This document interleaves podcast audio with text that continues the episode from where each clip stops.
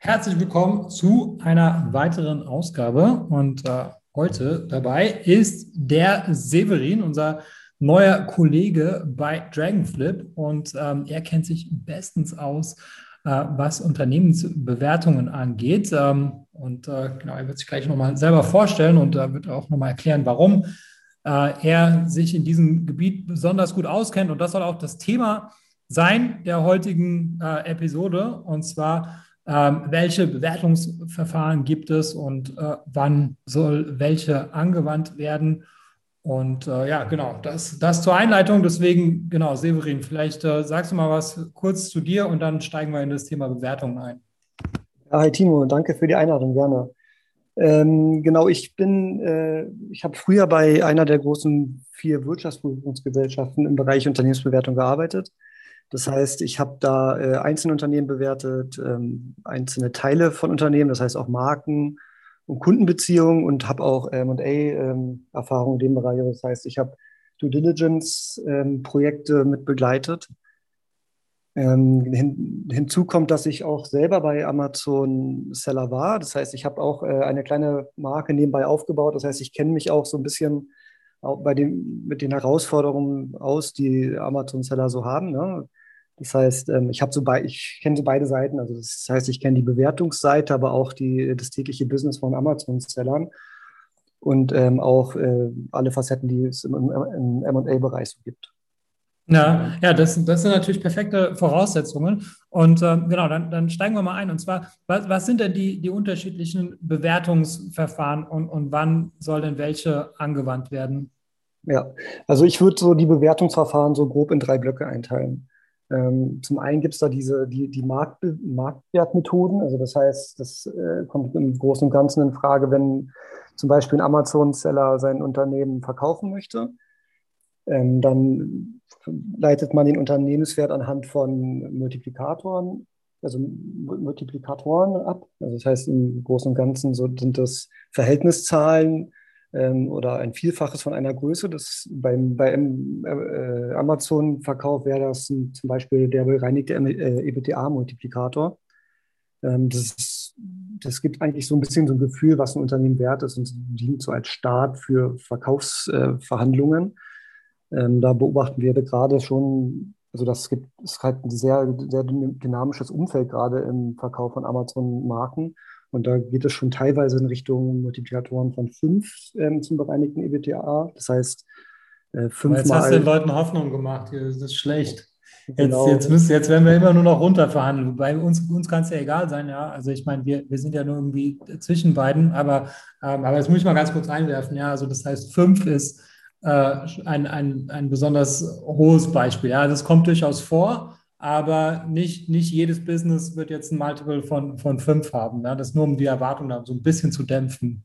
Genau, das ist so die Obergrenze, also die man jetzt beobachtet, in welche Richtung es gehen kann. Ne? Da müssen natürlich alle ja, Rahmenbedingungen ja. stimmen. Also das heißt, ne, die Margen müssen passen, es darf nicht zu eine hohe Saisonalität geben und es muss auch eine dementsprechende äh, Historie geben. Ne? Also das heißt, das Unternehmen darf nicht erst ähm, letztes Jahr gegründet worden sein oder dergleichen. Also es muss halt auch eine starke Marke sein.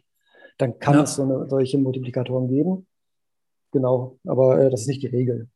Ja. ja. Ähm, genau, also das wäre so, das ist so das Verfahren, was man ähm, macht, wenn man verkauft, also so als, als äh, Verhandlungsstart im Verkaufsprozess. Äh, wobei da das ist eigentlich ein bisschen begrenzt als Unternehmenswert zu sehen, wenn man da ja nur wirklich die Historie betrachtet. Ne? Also man hat da einen Multiplikator, der wird abgebildet auf die, aufs letzte Jahr zum Beispiel. Und in dem, in dem Multiplikator, Multiplikator sind dann halt eigentlich alle, alle zukünftigen äh, Sachen sollten eigentlich mit abgebildet sein, was halt nie so richtig der Fall ist oder auch schwierig ist. Ne? Mhm. Ähm, in anderen, bei anderen Bewertungszwecken sieht es dann wieder anders aus. Es gibt ja noch die, die, den Bewertungszweck zu, bei Rechnungslegungsvorschriften oder auch bei Unternehmensführungsthemen, also auch gerade im Bereich Businessplanung, da schaut man sich dann schon eher die Zukunft an. Ne? Das heißt, da wird ein Businessplan erstellt ähm, und äh, das wirklich ein nachhaltiges Ergebnis äh, sich angeschaut, die Margen in der Zukunft sich angeschaut und das ganze Marktumfeld. Und das wird dann ähm, anhand von Barwertmethoden äh, diskontiert. Da gibt es zum einen das Ertragswertverfahren, aber auch das äh, DCF-Verfahren, das heißt Discounted Cashflow-Verfahren. Ähm, und das ist halt, das kann ich empfehlen, ähm, gerade bei, bei Sachen, ähm, wenn man zum Beispiel eine Finanzierungsrunde braucht oder äh, um auch äh, wirklich, dass wenn, wenn jetzt ein Amazon-Seller zum Beispiel das wirklich professionell angehen will und irgendwann weiß, er will verkaufen, dann kann ich das schon empfehlen, dass man da auch wirklich mal so einen Businessplan erstellt. Ne? Das sieht man leider relativ selten bei ähm, Amazon-Sellern. Aber es macht schon Sinn, wenn man sowieso weiß, dass man irgendwann mal so ein Exit ansteht. Dann kann man das halt auch viel besser steuern in die Richtung. Ne? Dann sieht man sich, kann man sich die Margen ansehen, was, was für, ähm, wie verhält sich der Wert zum Beispiel, äh, wenn er die Marge sich, sich verbessert oder das EBTA sich erhöht. Ne? Und ähm, bei, bei diesen Bewertungsmethoden wird halt dieses, das nachhaltige Ergebnis abdiskontiert mit, äh, mit einem Zinssatz. Und der Zinssatz der äh, setzt sich zusammen aus so, einem, aus so einem risikolosen Zinssatz, der ja gerade in dem Marktumfeld sehr niedrig ist, und ähm, mit einem unternehmensspezifischen Beta-Faktor. Und der Beta-Faktor gibt eigentlich das Risiko des Unternehmens wieder. Ne? Und ähm, das ist auch die Schwierigkeit bei dem Verfahren, gerade bei Amazon, weil durch diesen niedrigen ähm, risikolosen Zinssatz ähm, kommen halt sehr, sehr hohe Unternehmenswerte zustande. Ne? Und wenn man sich aber so ein, so ein E-Commerce-Unternehmen anschaut, dann ähm, ist das eigentlich sehr, kann man da auch schon vom Risiko sprechen, gerade wenn es zum Beispiel nur von einem Marktplatz abhängig ist wie Amazon. Ne? Dann würde der eigentlich dann nicht so passen. Das heißt, man müsste dann so einen Beta-Faktor ermitteln, der dem Risiko entspricht. Und ähm, das macht man halt mit Börsenmultiplikatoren, ne? vergleichbare Unternehmen. Und da gibt es halt, und das ist halt schwierig, ne? bei Amazon-Unternehmen so einen rauszufinden. Und die Herausforderung bei, bei solchen ähm, Barwertmethoden. Ne? Mhm. Okay. Und ähm, das waren jetzt zwei Methoden. Äh, was ist jetzt die dritte Methode, die es noch gibt? Also das waren in dem, in dem zweiten mit Rechnungslegung, Unternehmensführung und Businessplan, da gibt es halt so die äh, Barwertmethoden, ne? also DCF und ähm, Ertragswertverfahren. Und die, der dritte Block, würde ich sagen, ist so der steuerliche Zweck. Ne? Da gibt es dann ähm, so eine, solche, solche Sachen wie zum Beispiel den Wegzug von Unternehmern, die ähm, bei E-Commerce-Unternehmen, da hat man ja den Vorteil, dass man relativ ortsunabhängig arbeiten kann. Das heißt, um die, äh, um die Steuerlast irgendwie zu minimieren, dann denken halt gerade viele Unternehmer im Bereich E-Commerce darüber nach, das Land zu verlassen und den Unternehmensstandort woanders aufzubauen. Und äh, da weiß, das, das weiß ja auch die, die Finanzbehörde, dass das äh, eine Option sein kann. Und es liegt da so ein bisschen Stein im Weg in, in, in Form der Wegzugsbesteuerung. Ne? Das heißt, ja, ich habe gehört, Zypern ist irgendwie sehr, sehr beliebt unter Amazon-Sellern. Genau, Zypern unter anderem auch, ja, oder Estland. Ne?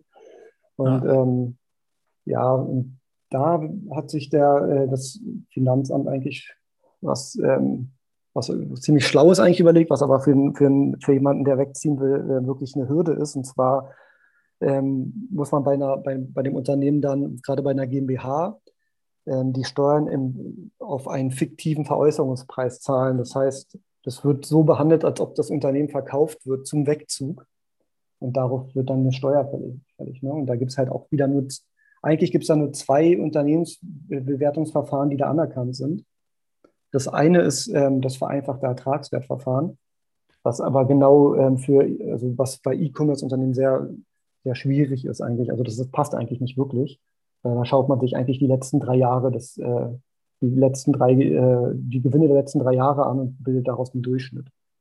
Und, genau, und das wird multipliziert dann mit, ich weiß nicht, mit, mit 13 oder irgend, Genau, ähm, genau 13,75. Das ist ein ja. fester Faktor, der wurde so ähm, festgelegt, was natürlich immens hoch sein kann. Ne? Wenn du gerade für Unternehmen, die in den letzten drei Jahren sehr erfolgreich waren und aber damit rechnen würden, dass zum Beispiel der Wettbewerb zunimmt und dann äh, die, die Gewinne so ein bisschen sich reduzieren würden, zahlen die halt eine, also ergibt sich ein Unternehmenswert, der eigentlich gar nicht passt. Ne? Und das kann ja, aber schon sein.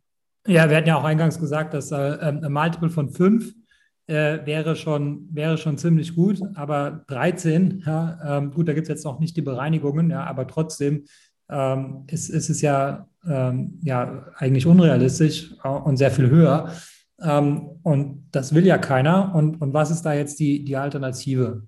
Ja, also es, das kann, es vereinfachte Ertragswertverfahren kann auch Sinn machen das macht, das würde Sinn machen, wenn du ein Unternehmen hast, was du jetzt gerade erst gegründet hast, quasi, ne? Und weißt, dass du deine, dass dein Unternehmen in den nächsten Jahren auch definitiv wachsen würde, dann würde, würde es ja mehr Sinn machen, ähm, das vereinfachte Ertragswertverfahren zu nehmen. Aber wenn das nicht so ist, dann gibt es eine Alternative und zwar ist das äh, den, das normale Ertragswertverfahren oder Discounted Cashflow-Verfahren im Rahmen von einem richtigen IDWS-1-Gutachten zu machen. Ne?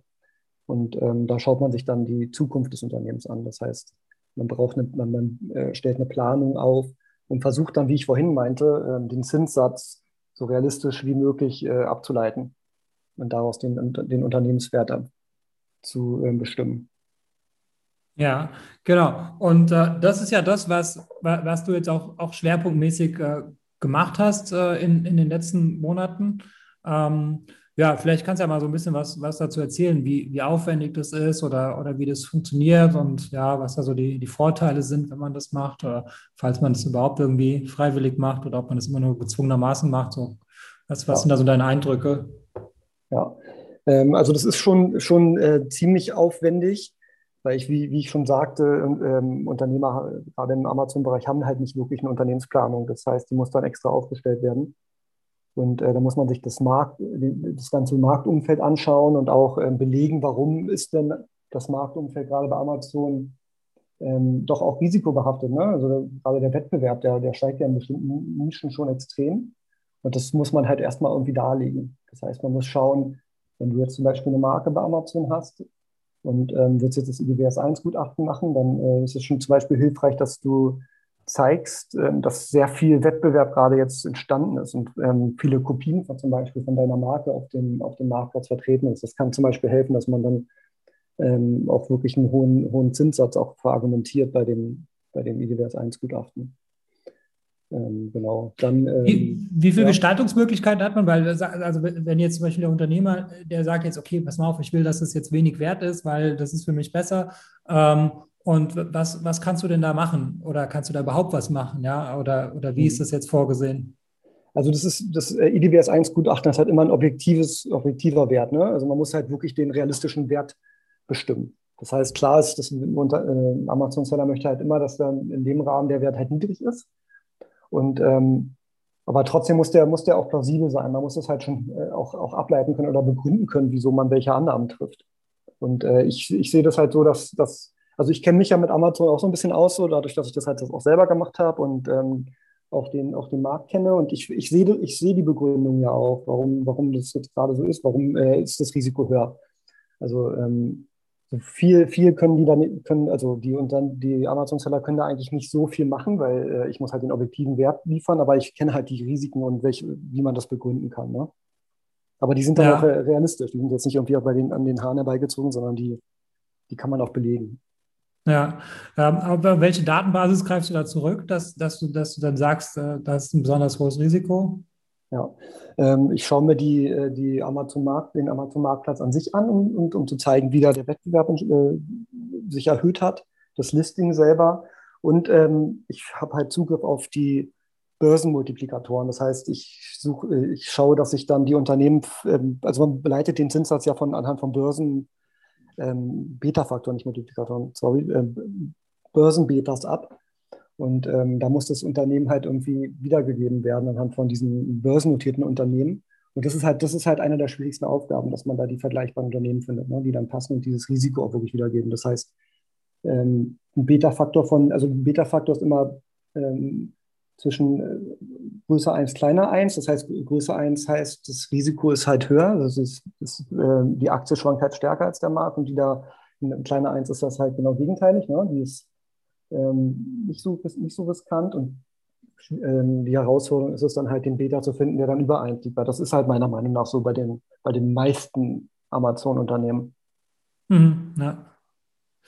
ja. gut. Ähm, dann, ähm, genau, und, und, und äh, von den Leuten, von, für die du das jetzt gemacht hast, was, was waren so deren Motivationen? Ja, warum, warum hast du das gemacht? Weil ich meine, wir haben ja festgestellt, es ist aufwendig. Was, was hat die motiviert, da sowas äh, in Auftrag zu geben? Ja, ähm, motiviert hat die definitiv, dass, dass äh, also ein, ein ähm, Mandant hat, äh, wollte halt wegziehen und da hätte halt, wäre halt das vereinfachte Ertragswertverfahren, so, äh, hätte da Anwendung gefunden. Und das Unternehmen war sehr äh, erfolgreich in den letzten Jahren. Man sieht aber auch ganz klar, dass da die Umsätze zurückgehen. Ne? Das heißt, das passt halt nicht, das vereinfachte Ertragswertverfahren. Und da, da macht es halt Sinn, dann schon eine richtige Planung und ähm, IDWS 1 Gutachten in Anspruch zu nehmen. Und das war halt die Motivation. Ich meine, dann, wenn, wenn man das vereinfachte Ertragswertverfahren nehmen würde, dann äh, kommt halt einfach ein falscher Wert raus und dementsprechend ist die Steuerlast auch viel zu hoch. Ja. Und ähm, ich meine, das ist zwar umfangreich, das, so ein Gutachten zu erstellen, aber es spart, es kann auch, es kann auf jeden Fall ähm, schon viel Steuern auch sparen. Ja, ja, genau. Das ist, das ist ja eine, das ist ja auf jeden Fall die, die Motivation da. Genau. Dann, ähm, ja, ich bin jetzt so, so ein bisschen durch, durch die Fragen durch, die ich mir vorgenommen hatte. Ähm, vielleicht eine Sache noch und danach äh, kannst du dann zum Abschluss nochmal die Sachen sagen, die, die ich jetzt nicht gefragt habe. Und zwar, ähm, ähm, ja, wie, welche, welche anderen Anwendungsfälle hast du denn jetzt noch, wo, wo du jetzt äh, äh, mit, mit Kunden zusammengearbeitet hast, also die, die jetzt vielleicht nicht so ein aufwendiges äh, Bewertungsverfahren gebraucht haben, ähm, aber jetzt vielleicht eine kurze Einschätzung haben, äh, gebraucht haben oder wo, wo könntest du denn den, den Menschen noch helfen äh, mit, mit dem Gutachten, damit die jetzt einfach mal wissen, okay, bei, bei so etwas, äh, da, da bin ich beim, beim Severin ganz gut aufgehoben, der kann mir da weiterhelfen. Ja, zum einen gab es auch den Fall einer Umfirmierung, das heißt, da wurde die ähm, Gesellschaft in eine andere Gesellschaft mit rein übertragen. Ähm, da, da, war dann auch das äh, IDWS 1 Gutachten relevant, das hat da gepasst, aber es gab auch kleinere Bewertungsaufträge, ähm, zum Beispiel bei, ähm, bei, auch bei Wegzug, wo, wo, dann auch wiederum das vereinfachte Ertragswertverfahren ähm, gepasst hat. Ne? Also das, das kann, ich ja, kann ich ja auch erstellen. Das ist, das ist nicht, so, nicht so umfangreich, aber da kann ich auch unterstützen und zeigen ähm, und äh, das, das äh, umsetzen genau. Dann gab es noch einen gibt es auch, wäre zum Beispiel auch so eine steuerlichen Sachen wie ähm, Scheidung, ne? dass man da das Unternehmen äh, bewerten muss. Das kann natürlich auch vorkommen. Ja, und ist auch jetzt bei dir einmal vorgekommen, genau, also, also bei, ja. dem, bei dem Kunden, den du betreut hast. Da. Ja. Ähm, wie ist es eigentlich, wenn, wenn, wenn jemand ähm, sein Business verkaufen möchte und ähm, jetzt komischerweise nicht, nicht über Dragonflip, ja, sondern irgendwie haben sich zwei Leute gefunden und äh, ähm, ist es da etwas, wo du auch nochmal mit, mit einer äh, unabhängigen Meinung auch nochmal unterstützen kannst, ja, dass, dass man äh, sich das nochmal anschaut, um zu schauen, okay, bekomme ich jetzt überhaupt da den, den fairen Preis, ja, ähm, oder, oder werde ich da vielleicht etwas, etwas untervorteilt? Äh, ist das jetzt auch irgendwie so ein guter Anwendungsfall, wo man, wo man mal so ein Kurzgutachten in Auftrag geben kann? Ja, absolut. Gerade mit der, mit der Erfahrung, die wir, die wir hier bei Dragonflip haben, ne, kann man da auf jeden Fall ähm, gut unterstützen. Das, ja. das ist, betrifft, betrifft, übrigens auch ähm, bei dem IDWS 1-Gutachten. Ne? Da muss man ja den Wert auch irgendwie plausibilisieren am Ende. Mit, ähm, unter anderem auch mit, mit äh, Multiplikatorverfahren. Das heißt, wie ich vorhin meinte, die Multiplikatorverfahren, die geben halt so eine Bandbreite. Ne? Und das macht man halt beim IDWS 1-Gutachten auch, um zu schauen, ob der Wert, der da am Ende rausgekommen ist, auch in dieser Bandbreite liegt. Und da können wir natürlich auch auf unsere, auf unsere Marktmultiplikatoren, ähm, die wir in der Vergangenheit erzielt haben oder begleitet haben, dann zurückgreifen. Das natürlich auch ein Vorteil. Ist. Ja, genau. Also das heißt, äh, es, gibt, es gibt viele Gründe, ähm, das, ähm, das Ganze mal ähm, in, in Betracht zu ziehen.